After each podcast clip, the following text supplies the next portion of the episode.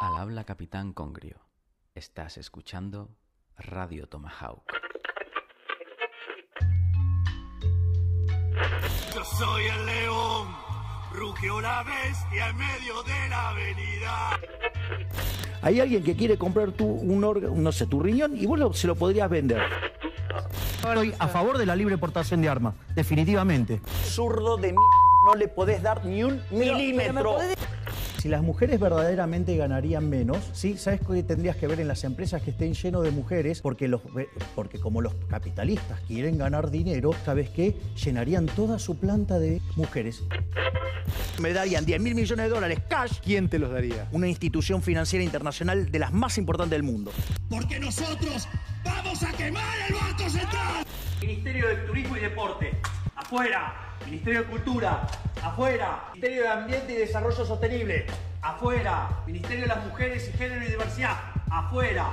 Todas esas políticas que culpan al ser humano del cambio climático son falsas y lo único que buscan esas políticas es recaudar fondos ¿sí? para financiar vagos socialistas. No voy a estar pidiendo perdón por tener pene.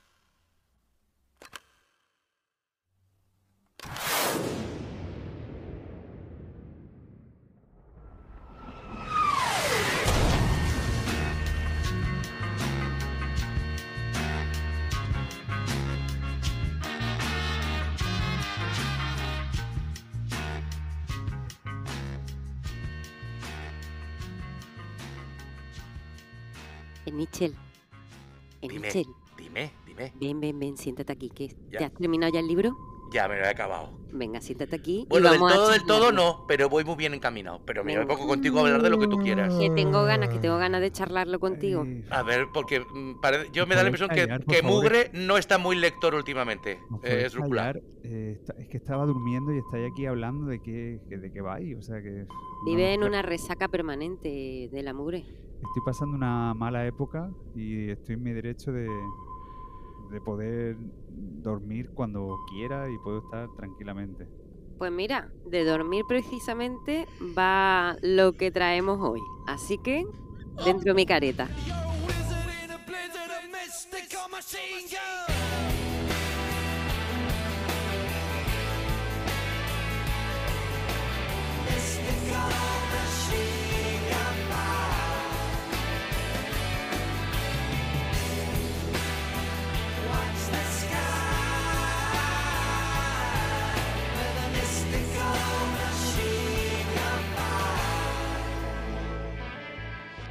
Aquí tenemos a la grandérrima Otessa Mosfer, la autora de la novela Mi año de descanso y relajación.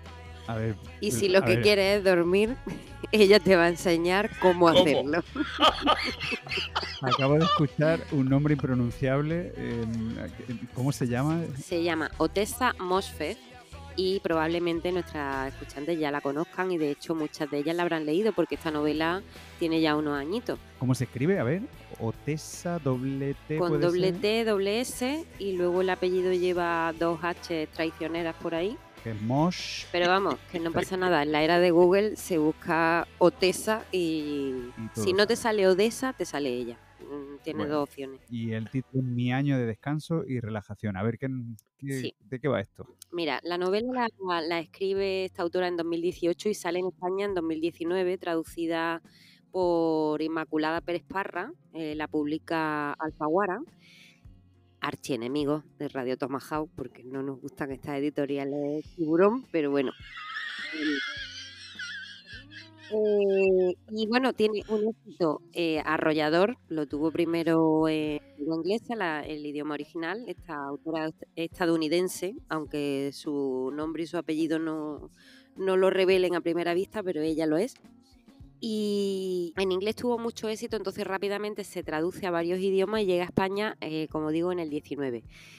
Y bueno, pues se convierte en un superventas que sigue todavía en muchas de las mesas de, de las librerías como, como una novela muy regalable pues, por lo original de su planteamiento eh, y porque tiene una forma de, de contarnos un año de intenso sueño,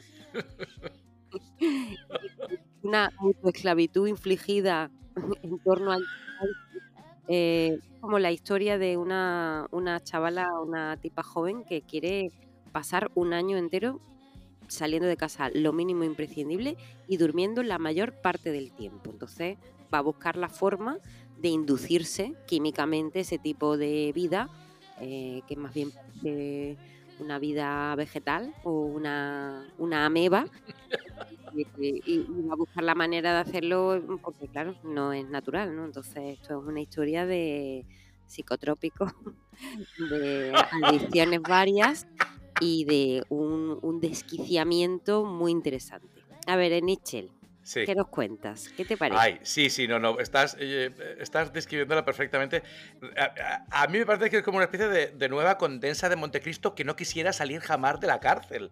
Es que es como un personaje eh, completamente eh, hundido eh, y a mí lo que me asombra de la novela es como... eh, como esa cadena perpetua, consciente, querida, auto, autoafirmada, y sin embargo, qué talento tiene la escritora que de alguna manera parece como que es la única que tiene poder, porque ella no sale, ella no quiere hacer ningún esfuerzo, apenas pasan cosas, y sin embargo ella va poco a poco definiendo eh, un universo, una historia, una, un encuentro, unos personajes que permiten que evidentemente salgamos de ese letargo, porque si no sería una, no- una novela eh, somnífera, y no lo es en absoluto cuando va del sueño, va del, de la condena, de, de una, de la cárcel, eh, la noche, el sueño, el dormir convertido en pena, que, o sea, autoimpuesta.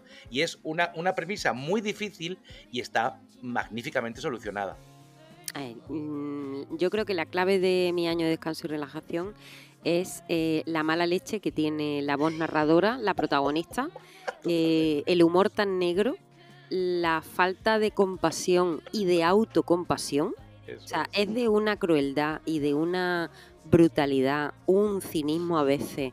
eh, cómo trata a los pocos personajes con los que se vincula, lo que opina de ellos, especialmente tiene como una supuesta amiga, la única persona con la que mantiene una relación y que lo mantiene no por ella, sino porque la amiga está empeñada en ser amiga suya, porque mm, la protagonista la detesta, ¿vale? Pero esta, esta chica, eh, que se llama Reba, insiste en ir a verla, en ir a visitarla, en llevarle cosas, en contarle su vida. O sea, eh, hay una relación de amistad totalmente desequilibrada, porque por un lado, en un polo está esta Reba que tiene sus propias, sus propias movidas eh, con la alimentación, es bulímica, eh, con sus aspiraciones sociales y todo eso, y su insistencia en tener una amistad que parece más como de tipo de cine, ¿no? De Sí. dos chicas que son amigas y tienen que Sí. hacer planes juntas y todo eso, todo muy artificial. Y esta protagonista que odia a su amiga. O sea, la odia, la trata mal, eh, se ríe de ella, em, no le confía nada. De hecho, en la relación entre ambas, en ningún momento la protagonista le confiesa a su amiga el plan que ella tiene, que es el de quedarse en casa y dormir durante un año, dejar el trabajo y hacer ese experimento, como buscando que después de ese año de descanso y relajación saldrá renovada de una serie de cosas que le han pasado en su vida, que tampoco son grandes dramas, eh, pero digamos es. que a pequeños dramas, eh, mm, grandes soluciones trágicas, que es lo que, es. lo que se impone, ¿no? Sí, sí, es, es ese cost- eso maneja muy bien el, digamos, a mí por lo menos, mm, yo no la he acabado de leer, pero sí me encantaría saber el por qué toda la, el, el- el- interrogante máximo de por qué ella toma esa decisión, es decir, qué hay detrás de ella para que decida ser ese caracol cabreado permanente, ese caracol eh, suicida prácticamente de sueño. Y desde luego es verdad que todo lo que has dicho del humor y, del, y de, de la, de la absoluta inmisericordia con la que está contada y que, que asume perfectamente el estilo de la escritora. Por eso me, encantaría ah, saber si este, este estilo lo mantiene a lo largo de toda su, demás, eh, el resto de su bibliografía. Y desde luego sin que es decir, sin que en ningún momento caigamos ni en un existencialismo así eh, postizo, ni tampoco en una especie de realismo sucio a lo Bukowski, es, eh, tampoco hay un pijerío caprichoso, es un estilo muy, o sea, con mucho ingenio y muy particular y sobre todo muy bien trabajado. Me parece que es, muy novedosa la escritura, la, la escritora, hoy, la escritura de esta escritora, con perdón de tanta Vale, pues te, te voy a, a desvelar alguna- algunas dudas. En primer lugar, mm, no se explicita en ningún momento, eh, no hay un desencadenante concreto, ¿no? Para que ella tome esta decisión. Es simplemente está harta de sí misma. Ella es una, una mujer eh, joven, profesional, trabaja en una galería de arte, pero mm, tiene dinero, es rentista, sus padres han muerto y ella pues disfruta de una comodidad que, que la narra al principio, ¿no? Ella es muy consciente de que es una privilegiada y evidentemente la novela no tiene eh, un punto de cinismo para con el lector porque desde el inicio eh, la propia protagonista te está avisando de que ella hace esto porque puede hacerlo, ¿no? Ella puede permitírselo, tiene sus ahorros, entonces bueno, mm, no hay un desencadenante eh, concreto, es simplemente pues que está harta de sí misma, está aburrida del trabajo, ha tenido un amante esporádico que no se sabe si es novio, si no es novio, que no la termina de complacer, pero del que no se desengancha. Es una persona que está ya instalada como una especie de, pues, cierto nihilismo a veces, ¿no? y cierta misantropía. Y entonces se le pasa por la cabeza esta idea y que podríamos pensar también, bueno, que responde a cierto perfil depresivo, ¿no?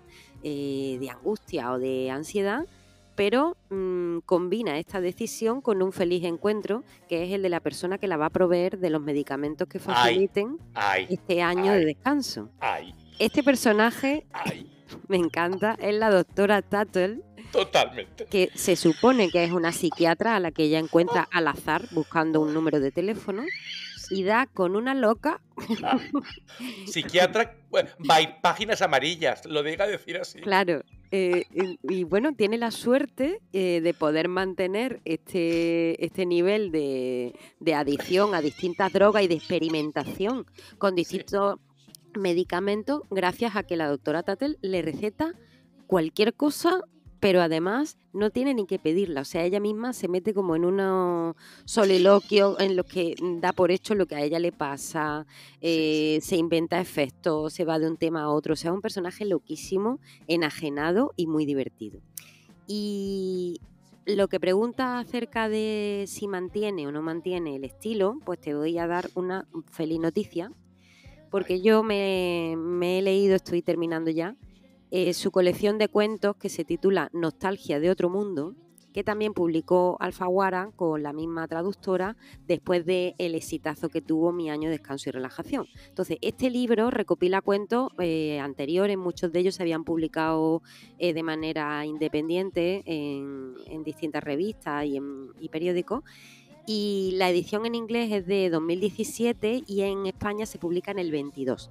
Es decir, en el 19 sale mi año de descanso y relajación aquí y tres años después eh, aparece esta colección de cuentos. Y este libro es mucho mejor.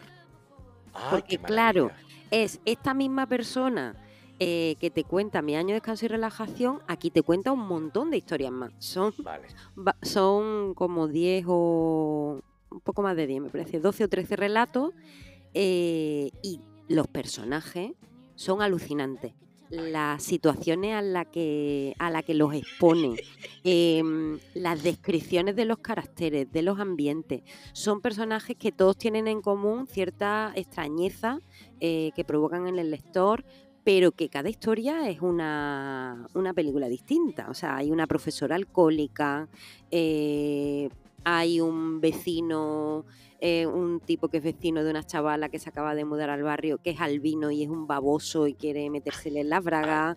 Hay un cuento fantástico sobre un hombre que se queda viudo y se pone a trabajar en una residencia de discapacitados y para el cumpleaños de uno de ellos se lo lleva a un restaurante de striptease.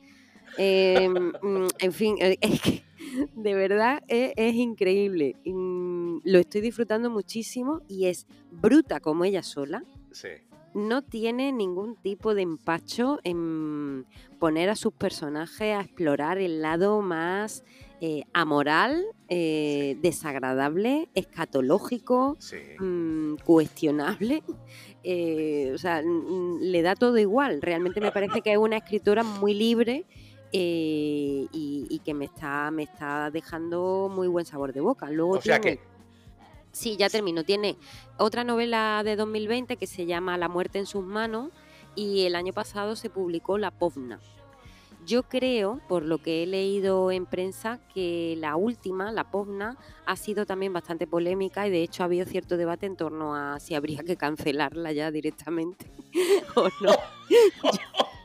pero de verdad que lo recomiendo mucho porque la novela me ha gustado, pero es que los cuentos mmm, me están pareciendo sublimes, la verdad. Muy buenos ratos. Ay, cuéntame, cuéntame, eh, Esdrújula, un poquito de salseo. ¿Qué pasa con la podna? A mí no me dejes así. ¿Qué sabes? No, no me la he leído, no me la he leído. Pero ni argumento ni nada, ni sabes por qué hay que, hay que cancelarla ni nada. Sí, sí, sí, he leído argumentos. bueno, no me sorprende. O sea, habiendo leído eh, los relatos de nostalgia de este mundo, no me sorprende porque aquí hay cosas bastante duras planteadas con normalidad, que es lo que más me interesa. Que ella trata con una naturalidad cosas que no mm, que, son moralmente reprochables o, personajes que en fin pues que son delincuentes abusadores eh, exhibicionistas mm, drogadictos qué sé yo te coloca en un lugar eh, a, esos personajes te los coloca en un plano de igualdad contigo o sea los trata con total naturalidad. entonces la normalización de lo raro eh, funciona mm, muy bien porque es escandaloso, pero tiene un pozo, o sea, los relatos tienen su historia y estos personajes merecen que su historia se cuente, no es una pura provocación, sino que tiene, tiene ahí una hondura eh, que está muy bien, muy bien llevada. Sí, a mí, desde luego, me ha estado. Mm, me, me, sobrevuela todo el rato el universo de, cinematográfico de Todd Solondz, el de Happiness. Sí, esta, sí. Esta, esta, cosa de lo que tú acabas de decir, este, este recrearse, pero, pero con mucha naturalidad en los aspectos más sórdidos de una realidad que muchas veces la literatura, el cine, de cualquier disciplina artística pasa un poco sobre puntillas, pero aquí, sin, sin ensañarse tan de pleno como una especie, como una, es un estilo, yo, a mí me da la impresión de que es un estilo de, como de, verdugo en el cadalso, es decir, repartiendo zascas, pero, pero muy secos. La forma, por ejemplo, como retrata a los padres.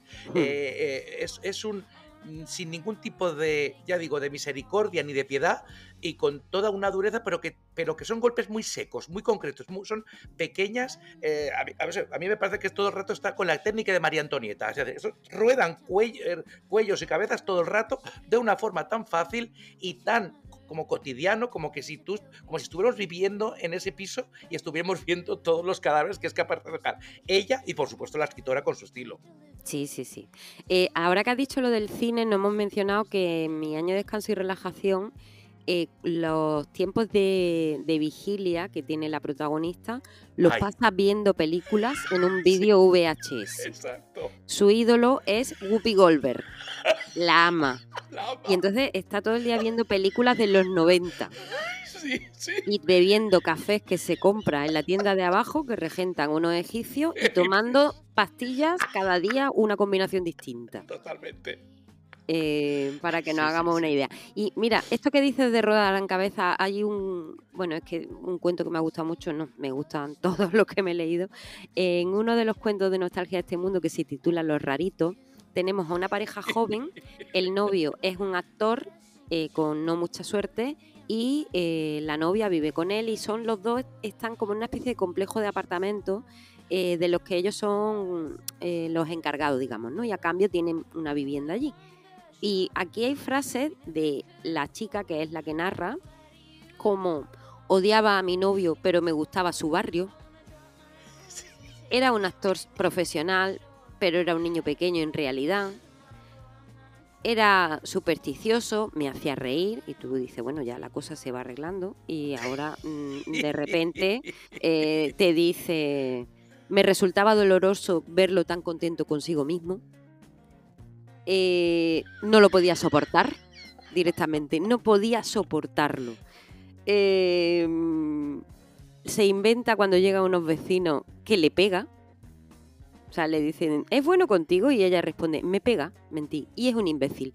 Tenía que haberlo dejado hace un montón. O sea, así es. pero todo está tratado con esa asepsia como una cosa totalmente lógica, ¿no? Una persona que odia a su novio pero vive con él, que lo desprecia profundamente, pero tampoco hay una causa, no hay una pelea entre ellos. Los diálogos entre los dos son absolutamente eh, de risa, en realidad, porque se echan pelotas el uno al otro, eh, hay corte, hay mm, comentarios súper crueles de ella hacia él, pero entendemos que él es un poco torpe y no, no, no lo pilla, ¿no? Él está más preocupado de sí mismo que de darse cuenta de la ironía. Entonces, estos vaivenes, esta falta de voluntad también de, resolver ciertas cosas, ¿no? Que se ve incluso en los finales de muchos relatos que no están, eh, no están pensados en cerrar una trama, sino más bien en plantear una posibilidad o una historia o unos personajes y no importa tanto lo que pasa o cómo se resuelva, sino, sino que, nos obliga a meter la cabeza en lo oscuro, ¿no? en esta sordidez de vidas y en estas situaciones eh, pues tan incómodas. Así que recomendamos mucho a Otessa Mosfeg. Por supuesto. Y, y nada más. Oye, eh, ¿de la mugre se ha dormido? Eh, Mm, no sé por qué excusas eh, para leer un notesa no tenía porque mira todos los libros que hay aquí dentro. Espérate, le vamos a, vamos a ponerle la careta a ver si cuando escuche su musicota se despierta. Venga.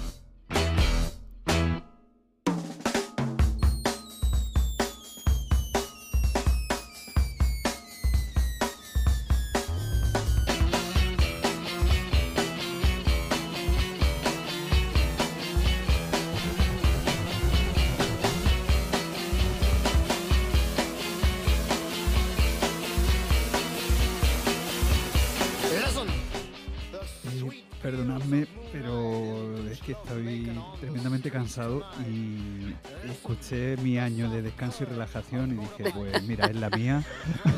Ahora empieza. Ha empezado mi sección de drújula de descanso y relajación. Gracias. Eh, lo lamento. Luego a ver si la, Hago un podcast para que se duerma la gente. Muy bien. Lo, cojo en la onda luego y escucharé el... Esdru, vamos a dormirnos nosotros. ¿Quién empieza, tú o yo? Pues lo que queráis. Me puedo quedar aquí solo eh, porque es el momento... No, que yo sé lo que trae, que lo está escuchando y me gusta. ah, ya ver. Vamos a escuchar a estos personajes.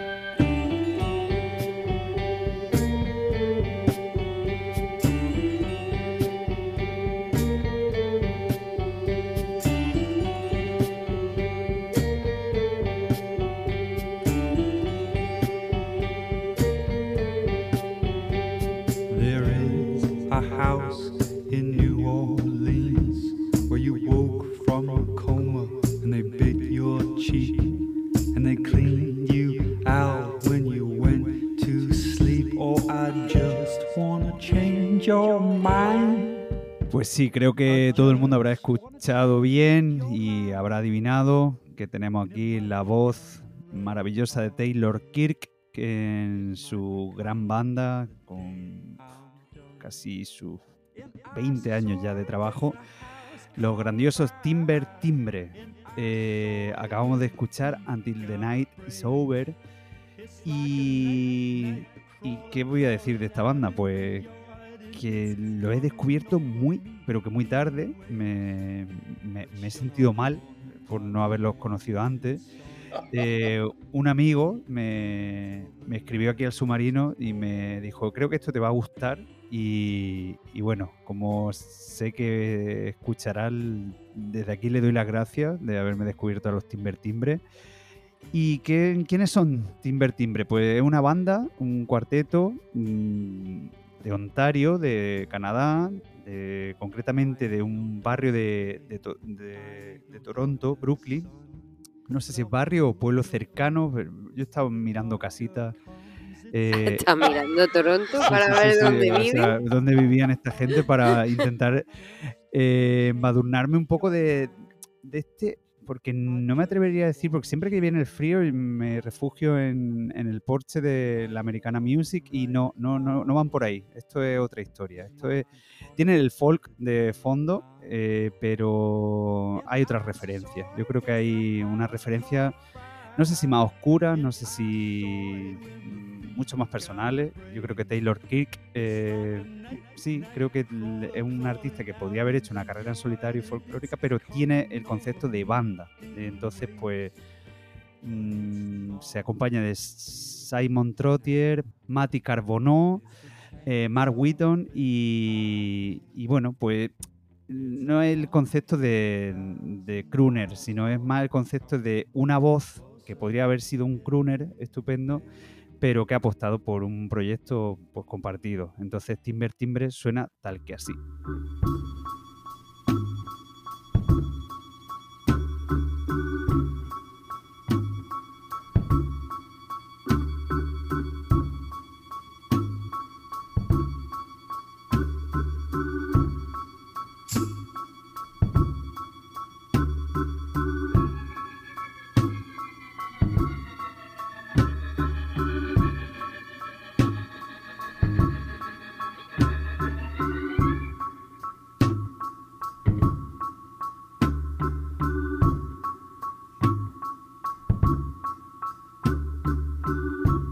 Lay down in the tall grass,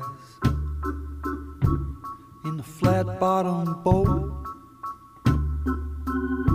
We lay down and wait for you with nothing but a piece of rope. Dreaming every night of you, shaking at the sight. I'll be dreaming every night of you. I'll be shaking at the sight of you.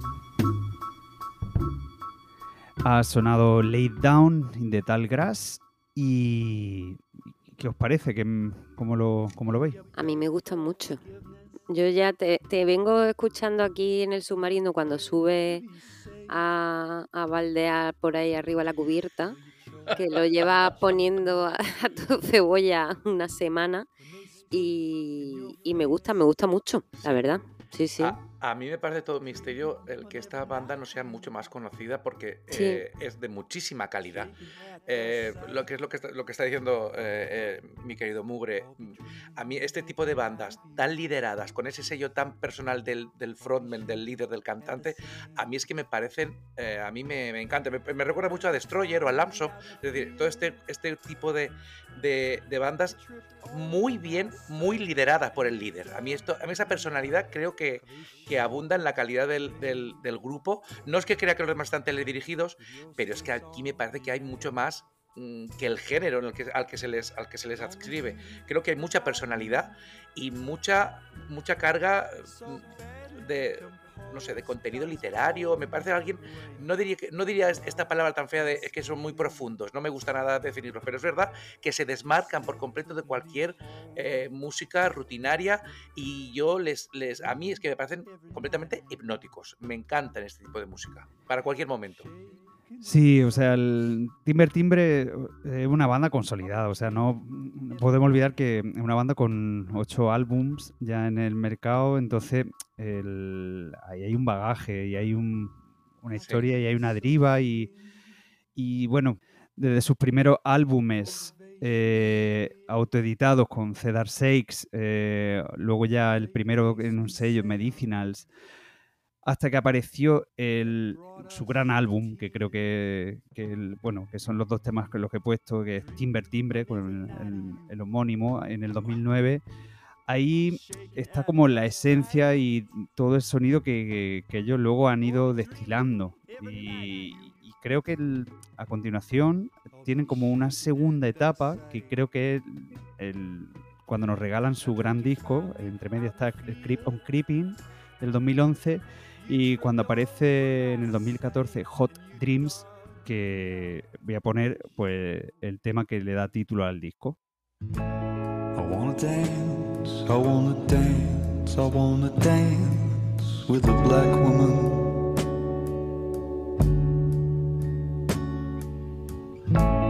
I wanna steal, I wanna steal, I wanna steal my mind.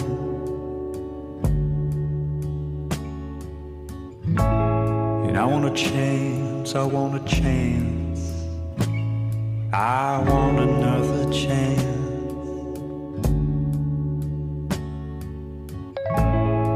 to distill, to distill their time. Aquí Timber Timbre pues madura y, y nos enseña pues su, su, bueno pues todas las cartas y, y ponen todo, todo el bagaje en- encima de la mesa. Y, es donde pues bueno te enamoras de ello y en, este disco pues puedes disfrutar como un verdadero niño y sabiendo que, que, que es una banda que dialoga muy bien con toda la americana, con el folk, pero tiene un matiz de madurez en torno a la figura de una persona, de un frontman, como bien ha dicho Nietzsche, pero que no, que todos acompañantes son igual de importantes. Quiero recomendar desde aquí ya un vídeo súper, súper necesario que, está, que es como yo descubrí a, a la banda, que es un, una plataforma de conciertos que hacen conciertos desenfadados así en diferentes sitios, se llama la Blogotech y, lo suelen retransmitir en, el canal El Arte TV y es un vídeo que creo que se hace como en una cocina muy grande de un- una mansión, vamos directamente, en el 2017 y ahí toda la banda tocan los mejores temas con el grado de madurez que desarrollaron ah, en, el- en esta, en esta segunda etapa que yo he visto en, su carrera. Y creo que voy a pasar al siguiente tema. Voy a poner eh, otro gran tema de, de este disco. Run from me, darling. Run, my good wife. Run from me, darling. You better run for your life. Es de 2014 este álbum, ¿has dicho? Este álbum, sí, eh, Hot Dreams eh, 2014 y este tema que, está sonando es el Run From Me. ¿Y cuánto, cuántos tienen hasta hoy? ¿Siguen en activo? Pues el gran problema. Ese, el, hasta aquí eh, quería cortar, de hecho tenía apuntado eh, acabar con Run From Me de, Vaya hombre, qué oportuna. de Timber Timbre. Y, pero ya que mm, Esdrújula me saca el tema, pues mira, pues sí me voy a lanzar un poco. Y es que quería, mm, esto nunca lo he hecho, pero creo que lo voy a hacer por primera vez aquí en Radio Tomahawk. Quería, bueno, Desnudarme. eh, quería no recomendar, no recomendar sus dos últimos discos. Porque Ay. Wow. Oh. Eso, eso es peor que desnudarte. Oh. no, no sé qué le ha pasado No a me digas. Hay, o sea, después de Hot Dreams, que nos dejaron ese sabor de boca, en el 2016 tiene I'm Coming to Paris, eh, que, bueno, pues tienen el, es como una especie de autoedición de él solo, cantando con su guitarra acústica y tiene como todos los mejores temas otra vez recopilados. Y en el 2007 2017 y 2023, que eh, por eso también hice el programa, porque acaban de sacar disco y... Pero es que fue una decepción tan grande el último y el Ay, penúltimo cuando... Que no sabía cómo abordar esto, pero bueno, como eh, Esdrújula me ha empujado un poco, pues mira, lo tengo que decir. Han hecho un, un John Bilbao, ¿no? Podemos, podemos tirar de, de los Total, clásicos total, del libro. de Radio Tomahawk. O Para sea- quien no pille la referencia, ya se puede ir escuchando programas anteriores. Sí, sí, o sea, n- no, sé, no sé dónde está la banda. Tienen otra referencia en eh, Sincerely Future Pollution. eh, eh, es como que ah, se meten en, un- en unos sonidos de los 80 que no le van nada bien. Porque hay otras bandas que haciendo esas cosas, pero no, no les funciona, no funciona la mezcla de estas, no sé, de estas referencias americanas, folky, no, no, no conectan muy bien, incluso él canta de otra forma, que a mí me parece bien, que el- pero es que no funciona, o sea, el- entonces bueno, y luego el último pues es como una deriva, otra búsqueda y es, uf, bueno, ya tendré que hablar con mi, mi recomendador de Timber Timbre, tendré que hablar con él y, y a ver qué le parece, tranquilamente, tendremos ese debate. Y nada más, o sea, ya lo he dicho, que no quiero recomendar los dos últimos discos de Timber Timbre. Vale, pero los anteriores sí que Pero los anteriores, Sí, sí. eh, sí, rayadlos, como se hace en este submarino. Mm. Eh, hay otros seis discos donde tumbarse, donde descansar, donde Yo, yo Timber. Timber, Timbre, eh, o sea, lo rayé más que mi plato de hacer croquetas. O sea, esto no me. Yo no sé cuántas veces lo escuché. Es que me parecía. Yo iba y venía como, como la protagonista de la novela de, de Esdrújula no salía de su cuarto. Yo lo mismo, pero con ese disco de Timber, Timbre. Bueno, pues ya está. O sea, esperemos que sea un- una época, esperemos que vuelvan, esperemos que, o si no, bueno, pues ya está. Eh, podemos hablar de esos seis maravillosos discos de Timber Timbre Que no son pocos, hombre. que están muy bien. Así que no voy a pasar de etapa y voy a volver a poner el Run From Me, pero esta parte que es donde pues uno se enamora de Timber Timbre. Así que nada más, hasta aquí.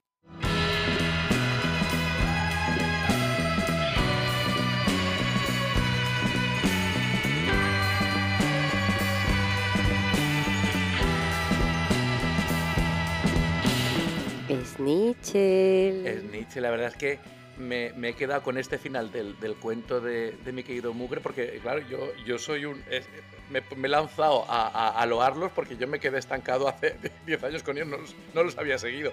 De alguna forma es que se han convertido en unos delincuentes, ¿no? Por, por Ah. atar, por atar, por decir, Ah, que estamos- estáis todos liándola muy bien, os habéis ido, os hilando. parece que tenéis un guioncito preparado los dos y yo no sabía cómo meter lo mío de ninguna manera. Así que vamos a, vamos a hablar de, de, Espérate, de ladrones, espérate, de ladrones, de hurtadores. Vamos, a- vamos a ponerte tu careta Eso y es. ahora nos cuentas por No me quitéis la careta, ponedmela. ¿Por qué? Careta dentro, venga.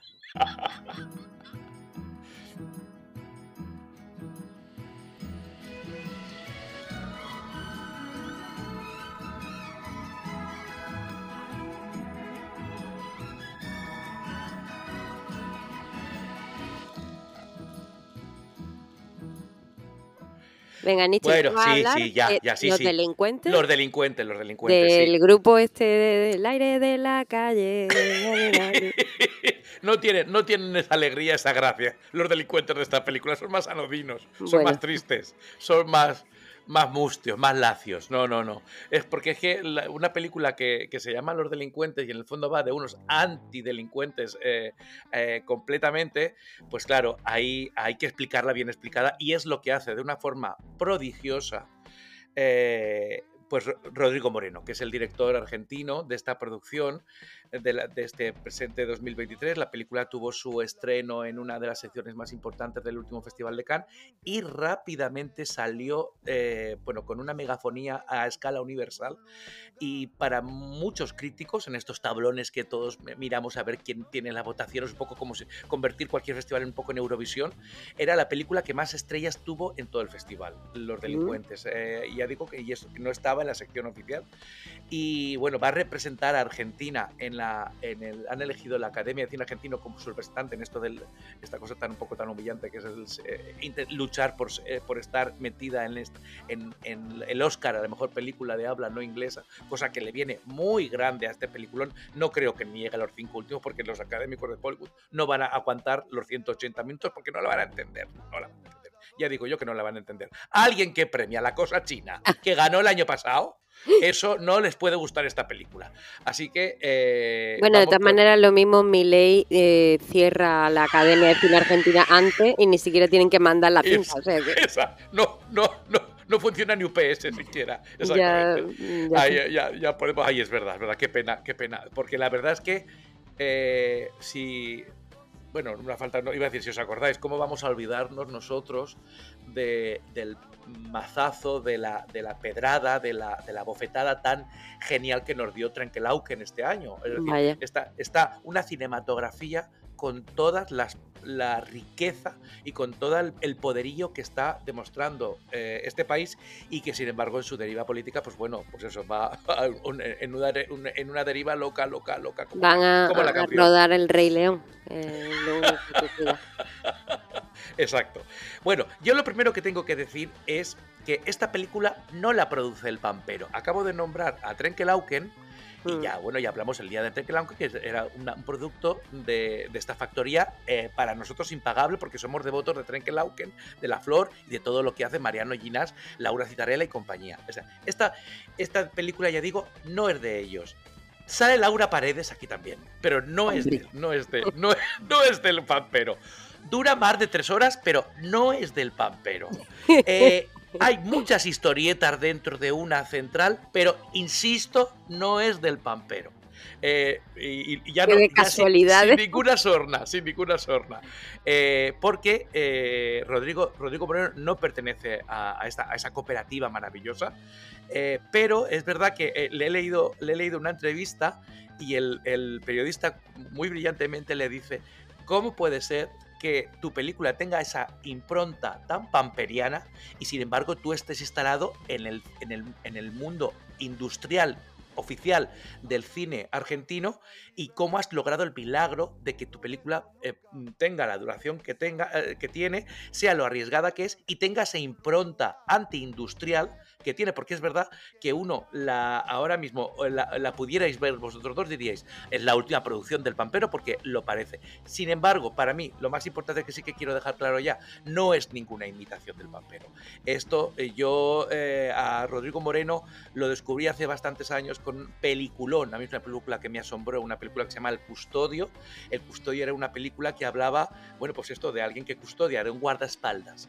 Pero eh, olvidémonos de guardaespaldas, Whitney Houston y todo aquello de, Hollywood.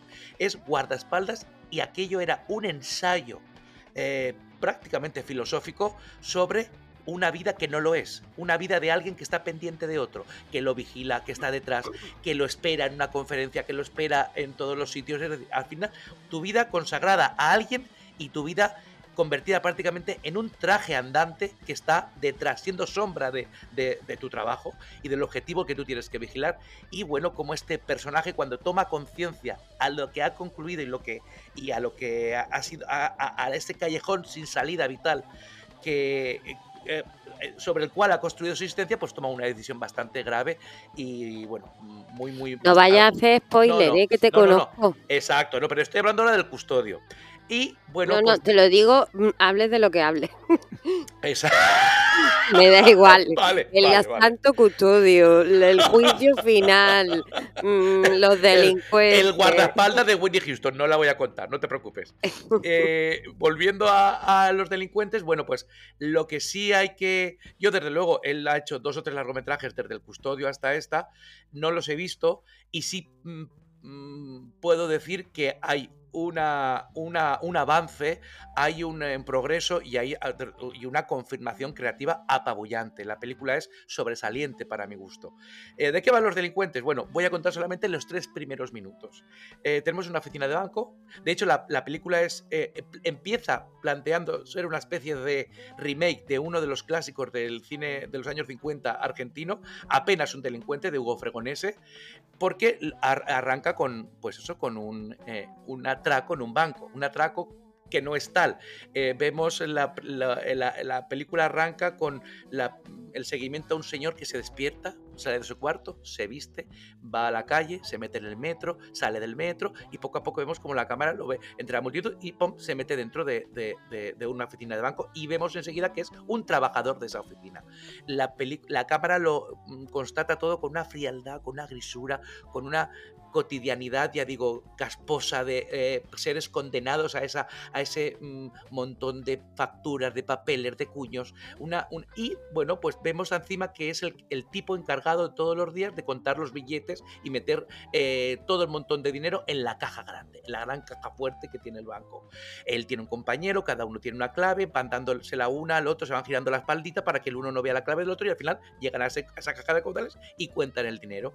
La película no da más explicaciones, pero bueno, de golpe y porrazo lo vemos a él cómo entra en esa caja de caudales, coge una cantidad mm, bastante grande de dinero y la mete en una, una bolsita de deporte y sale de allí y se va. Todos mm, incluimos mm, Marnie la ladrona, ¿no? Sin ningún tipo de, dificultad. No sabemos si ha sido fruto de la casualidad, si de un plan que, que tiene muy meditado, pero él se sale de esa eh, oficina con un montón de dinero y eh, se va a su casa.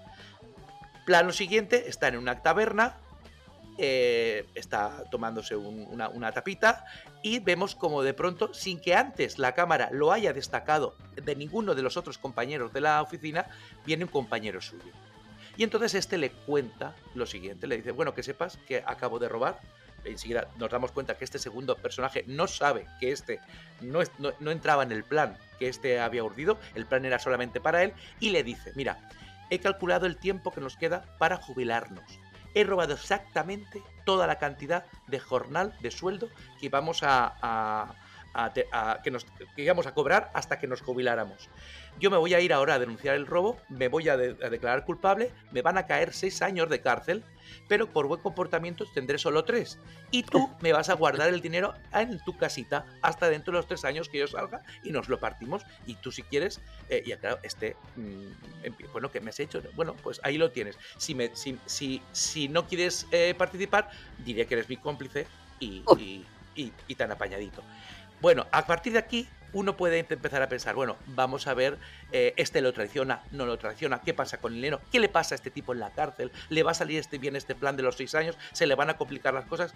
Bueno, todo lo que sigue a continuación, eh, mm, digamos que sí contesta todo esto, pero por supuesto no es el interés central de la narración central, ni el interés narrativo por el cual va a hacer que la, película vagabundee, merodee. La película, ya digo, tiene esta referencia al universo pampero, pero se diferencia de él en que esta película en la que ocurren muchas cosas, en la que ocurren, por supuesto, cosas inesperadas, pero que están larvadas de alguna manera, siempre de una manera bien justificada, pero bastante sorprendente. Eh, ya digo, lo que la diferencia es que no hay ningún tipo de transformación eh, formal. No vamos a, mutar de relato. Todo va a, a, urdirse como concéntricamente eh, a partir de que esta bolsa de dinero está guardada en un armario de la casa de este segundo personaje. El peso de esa, de esa bolsa, cómo les cambia la vida a ellos dos, cómo eh, hay una especie de, sin caer en ningún tipo, el relato es moralino de, eh, bueno, quien la hace la paga, nada, nada, no se preocupa de nada de todo esto, pero sí hay un, eh, si esto sale bien, hay un poco de cuento de la lechera, ¿no? Y entonces, de alguna manera, es como todos somos, hasta incluso en las fugas, hasta incluso cuando un poco damos con un quiebro a nuestro destino, hay otra cárcel que, que nosotros somos incapaces de eh, eh, prevenir, ni presentir, ni seguramente solucionar. Y ya digo, la película en ese sentido es más orgánica que cualquiera de las de Mariano Ginás o la de Laura Starella, pero sigue siendo esta desubicación, este, este gusto por narrar. Y quiero hacer una, pequeña mm, revelación que yo no pude más que acordarme de mi querida Esdrújula cuando lo vi. No he visto nunca, nunca en cine eh, un reclamo a la literatura como, eh, como método para el escape, como método para la fuga, como método para la solución, como método para hacer avanzar. Hay una vindicación de lo literario, sin ser seguramente tampoco tan literaria como las películas que hemos citado, hay una reivindicación de la literatura, en tanto que mm, eh, decir efectos sanadores poco para la, para, la secuencia tan, tan, grandiosa y tan inesperada eh, que, reivindica la literatura con todos los poderes que en este programa reivindicamos. Es una, una de las secuencias más bellas, más arriesgadas y más eh, hipnóticas que yo he, visto en los últimos tiempos. y desde luego finalmente, sí, le he dicho que no hay mutación, que nada. Bueno, pues no sé qué manía tiene el cine argentino con que todo acabe con una especie de, de western. Aquí tenemos un western triste, es un western decepcionado, un western muy abatido, un western, eh, yo creo que hurtado, tan, tan, tan robado como ese dinero que siempre va a estar en esa bolsa eh, guardada en ese armario gris eh, cotidiano y mm, bastante condenatorio. Así que una película sobresalientísima. Qué bien, o sea, me sorprende porque o sea, la tengo en, en la lista porque también el crítico Sergi Sánchez le leí una crítica y le pone sus cinco estrellas que pocas veces lo hace y, la crítica es, extraordinaria 100%. O sea que el, que me llama mucho la atención. Y luego lo que pensaba es que había más pampero de lo. O sea, ahora cuando lo has contado pensaba que era todo lo contrario, que había mucho más. Que una pregunta Nietzsche. Eh, o sea, no. Mm, cuando dices que no hay pampero, o sea, podríamos hablar de que se esté gestando algún tipo de movimiento o alguna escuela que se esté gestando de nuevos directores argentinos que estén haciendo lo mismo sin saberlo? O sea, ¿se puede, haber, ¿se puede decir que hay un movimiento? ¿Puede Yo haber- creo que evidentemente sí que es verdad que la figura de Mariano Ginás y sus historias extraordinarias eh, es muy, muy alargada. Aquí eh, es verdad que yo he estado buceando un poco en el pasado de Rodrigo Moreno y sí que sale de actor en una película de Alejo Mogillansky, que es uno de los miembros del Pampero. Es decir, eh, pero ya digo que él tiene su trayectoria anterior y él es un cine que no es eh, de esta factoría artesanal que es el Pampero. Pero es cierto, y él yo se lo he leído en, alguna declaración, que él, él, se- él se adscribe, muy orgulloso y a veces de una forma ba- bastante demasiado modesta, porque él es un gran cineasta, él pertenece a lo que se, se llamó el nuevo cine argentino que empezó en eh, fin- muy finales de los 90, principios de 2000, con figuras tan apabullantes y tan meritorias y tan eh, fundamentales, no en el cine argentino, sino en el cine europeo seguramente, y en- en- en- y en el cine internacional de cualquier tipo, tan apabullantes como Lisandro Alonso, como Lucrecia Martel, como Pablo Trapero. Es decir, es que estamos hablando de una cinematografía que en los últimos 30 años es de quitarse el sombrero a- absolutamente con todas las dificultades económicas que arrastra eh, Argentina. Eh, internacionalmente son... eh, dioses, están, se, los, se los rifa con cualquier evento importante, Berlín, Cannes, Venecia, Sundance, ahora está saliendo ya la programación de la próxima Berlinale y ya hay un par de películas argentinas programadas y desde luego eh, esta película eh, lo que sí que quiero que quede bien claro es que en modo alguno sigue, es una, una copia del patrón de Ginás ni de Laura Citarella, pero es cierto que esa, ese afán por investigar, por reflexionar sobre el cine y sus posibilidades de hoy en día, eh, aquí es, es que no quiero dar muchos detalles, pero hay cine dentro del cine, este afán metacinematográfico eh, es muy propio de, de- de- de Mariano Ginás y del Pampero, evidentemente, pero a, a mí...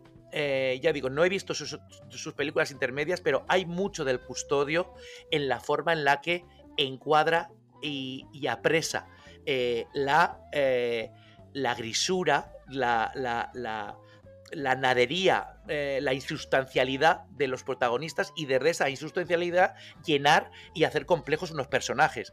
Tiene, tiene para sí además que son dos actores como la Copa de un Pino, Daniel Elías, pero sobre todo Esteban Vilguiardi, que ha trabajado en casi todas las películas de Rodrigo Moreno, que es el que interpreta al segundo al que llega. La película tiene esa, ya digo, siempre, siempre, como, como casi todas las que hemos nombra- nombrado, eh, estamos hablando del cine en tanto que río, que caudal, y está, este grupo lo que, lo que, eh, de, de lo que trata es de hablar de meandros, es decir, de zigzaguear, de, de merodear, de, de dejar que la película se escape, se fugue y se delinca a sí misma. Es decir, es, eh, a mí me tiene, me tiene, me tiene eh, completamente bobo este cine porque es de una calidad y de, y de una...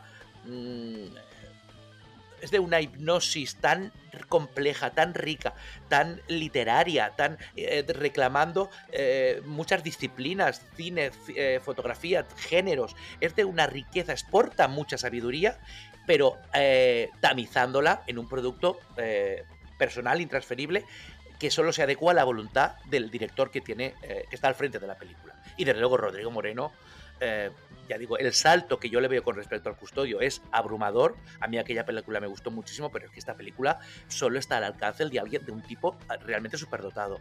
Porque no es fácil atender a tantos frentes, eh, pero reducidos, concéntricos, eh, como un caldo espeso a la sombra de dos tipos tan poco interesantes, eh, en principio, como los dos protagonistas de esta película. sobresaliente, vuelvo a insistir, es que no tengo otro, otro calificativo. Y, jolín, eh, qué, qué barbaridad. Mm, ¿Tú crees que, que la estrenarán aquí? Sí, sí, ya la han estrenado, pero ha durado cuatro días. ¿En serio? Sí. Ay, pues que mm, yo no he mirado a ver si teníamos opción de irnos con el submarino a algún sitio. Ah, mira, a ver si, si la Yo, pillamos. yo me escapé O el si otro no, día, me escapé el otro día con mi flotador patito y yo pude. No dije nada. eh, Mugre estaba durmiendo, tú estabas con Otesa y yo. Muchas gracias, muchas gracias, Nietzsche, Bueno, por... No, ahora no quiero, Generosidad. no quiero desavenencias. No quiero desavenencias. Sí, claro, no quiero esa Venecia. Lo que te ha dejado bobo no, no es lo que has dicho antes. Igual ya, ya venía embobado de antes. Bueno, familia. Ay, qué bien, pues qué rato vamos- más bueno. Yo, mira, me lo paso muy bien con mi flotador patito viendo películas por ahí, pero con vosotros me lo paso mejor. Ujú. Sí. Yo, yo hoy no, no he estado directamente eh, porque el- he estado casi durmiendo. Eh, estoy muy cansado, pido disculpas públicamente. Pero Tú- tú estoy de parece que te mugre, has tomado mugre. un, un cóctel de, de los de la de mi año de descanso y relajación. Hay Un- que, hay un que ver. churquito de tres Sí. orfidales, el culillo de un disolvón que tenía guardado en una esquina, eh, dos ansiolíticos, Prozac. No, creo que, que me ha pasado porque mm, he escuchado los dos últimos discos de Timber Timbre antes de. de- Se te ha torcido, es verdad.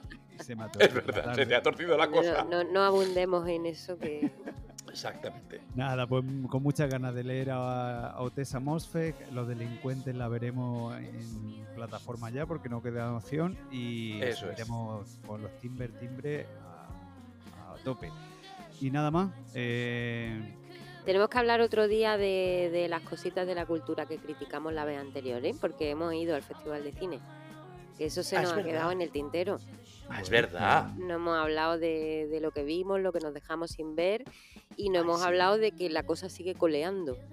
Porque criticamos el festival, luego fue el festival, estuvimos allí, Sí. eh, parecía que la cosa había mejorado un poquito y ahora se ha vuelto a torcer otra vez. Ay, no me Eh, digáis ha eso. dimitido otra persona de cultura del ayuntamiento. O sea, esto es como la historia de nunca acabar. Así que podemos hacerlo en modo folletín. Por entrega iremos contando las novedades de, Del CEF. de la tragedia cultural sevillana. Eso es. Pues sí, podemos ah, mm, cubrirlo un poquito, ¿no? El CEF, lo que lo, que- lo poquito que pudimos, pudimos ver, lo, lo poquito que nos dejaron, pues, podríamos problema. esperar. Muy bien, pues Bueno, pues vámonos a comer, ¿no? Venga. yo a seguir durmiendo. Te Familia. toca, te toca fregar, ¿eh? Así que duerme ahora, pero luego pringas tú. El Nichel, coge los cuchillos y vámonos, que nos vamos. Perfecto, vale. Que Bueno, espabile. Un besazo gigante para todas. Chao. muchos cosbrite. Adiós.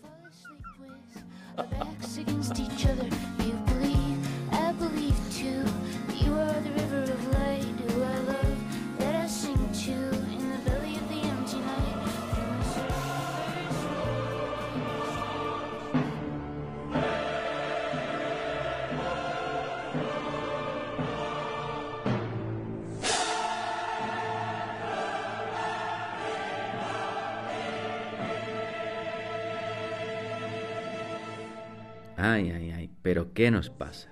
Otro Trump, otro Bolsonaro ha sido elegido presidente. Ahora en Argentina, Javier Milei, un tipo bravucón, machirulo y con el peinado de Ian Gallagher. En breves tomará posesión con la promesa de reconstruir Argentina y poner fin a la decadencia. Y parece ser que esto lo va a lograr con una serie de ideas que poco a poco nos ha ido verbalizando. A saber, privatizar todo aquello que se pueda. Seguro la televisión y la radio pública. Regular la venta de órganos y la venta de armas. Ha banalizado las desapariciones de la dictadura. Quiere quitar el derecho al aborto. Niega la brecha salarial entre hombres y mujeres. Acusado incluso al Papa de ser comunista. Quita del tirón el Ministerio de la Mujer, pues esto quita los derechos a los hombres. Quita del tirón el Ministerio de Medio Ambiente, pues dice que el cambio climático es falso. Ha comparado el matrimonio gay con los piojos. Su oponente, Sergio Massa, el peronista y superministro de Economía en la última legislatura, no ha podido con la viral estrella de rock. Quizás haber puesto a Massa de candidato, recordemos siendo el actual ministro de Economía, no ha sido muy inteligente, ya que el país tiene una deuda de 44.000 millones de dólares con el Fondo Monetario Internacional y tiene una inflación que supera el 140%. Vaya que están jodidísimos. Y así lo ha aprovechado Milei, cuya principal medida mágica para reflotar será acabar con el Banco Central y poner el dólar como moneda. Y esto suena un poco a vendehumo. Por un lado, los países que no tienen banco central son paraísos fiscales. En fin, por otro, para bajar la inflación necesitaría tener muchos de esos nuevos dólares. Y ya sabemos que las reservas del país son las peores de los últimos 17 años. Así que tendría que endeudarse. Y a esa pregunta responde que una institución financiera internacional muy importante me va a dar 10.000 millones en cash. Cash y tango eres, pero no el tango sempiterno que nació en la cuenca del Río de la Plata, sino el tango machito pistolero. Un TikToker graciosillo, viral entre jóvenes y que no va a pedir perdón por tener pene ha sido elegido. Un mamarracho engañabobos, que le importa una mierda a las mujeres y el sufrimiento diario del colectivo LGTBI. Un mama hostias que quiere hacer de Argentina una gran empresa. Un alto boludo pelotudo que es la antítesis de lo que con tanto dolor y sangre le costó alcanzar al pueblo argentino.